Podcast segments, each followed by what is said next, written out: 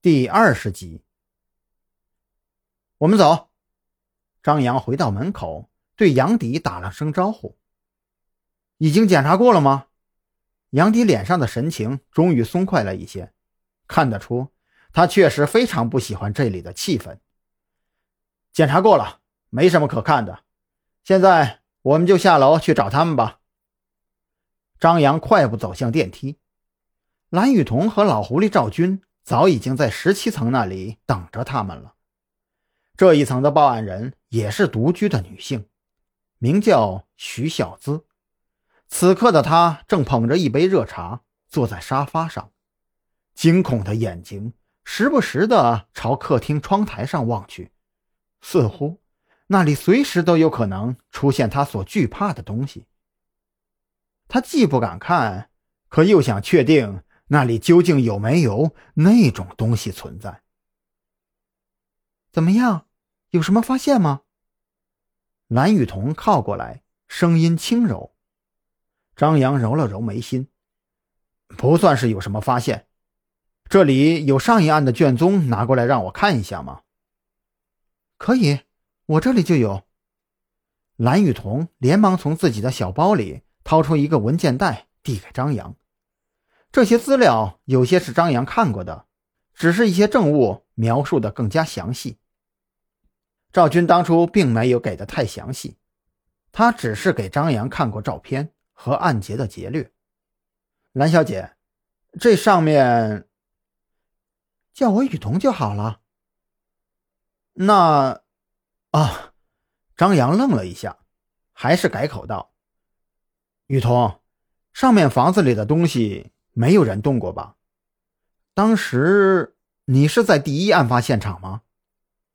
对呀，我们的队员都是专业的，他们不会乱动里面的东西。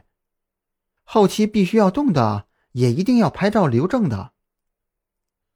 张扬若有所思的点了点头，同时，他的目光也早已经把十七层报案人徐小姿的家庭环境关注了一遍。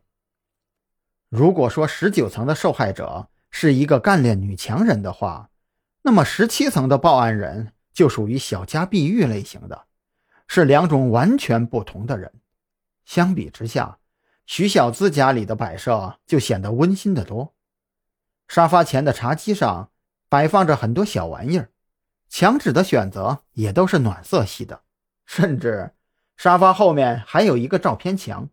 照片墙被精心装饰了很多贴花，只是这照片墙，徐小姿家沙发后面的墙壁上专门弄了一个照片墙，上面的照片几乎全都是报案人的单人照。照片上的报案人笑得十分开朗，与现在张扬看到的惊恐不安的徐小姿简直判若两人。这报案人只有二十三岁。家庭环境优越，一年前搬来了这里，也是一个人独居。张扬翻看卷宗，蓝雨桐刚才已经把十七层住户的个人调查档案也一起拿了过来。让张扬比较在意的是，赵军除了在他刚刚来的时候对他微微点头以外，之后几乎没有主动跟他说过一句话，整个人就如同木雕一样。坐在沙发的最边缘，这老狐狸不是当真想把这个案子全权交给我处理吧？张扬盯着赵军看的同时，赵军也同时抬起头来，与他四目相对，又是一个点头，紧接着就移开了目光。徐小姐，这些照片上都是你吗？这是什么时候照的？张扬转向徐小姿。是我，徐小姿的声线非常好。我不太喜欢老旧的东西，这些照片大多是我搬来这里以后再拍的。嗯，看得出来。张扬盯着照片墙上最上面的几张照片，随后笑道：“这几个月以来，您的拍照技术似乎进步很大。除了最上面这几张，下面这些照片的拍摄技术的确进步很大。”听到这个，徐小子竟然非常腼腆的抿嘴笑了起来，那笑容真的很甜。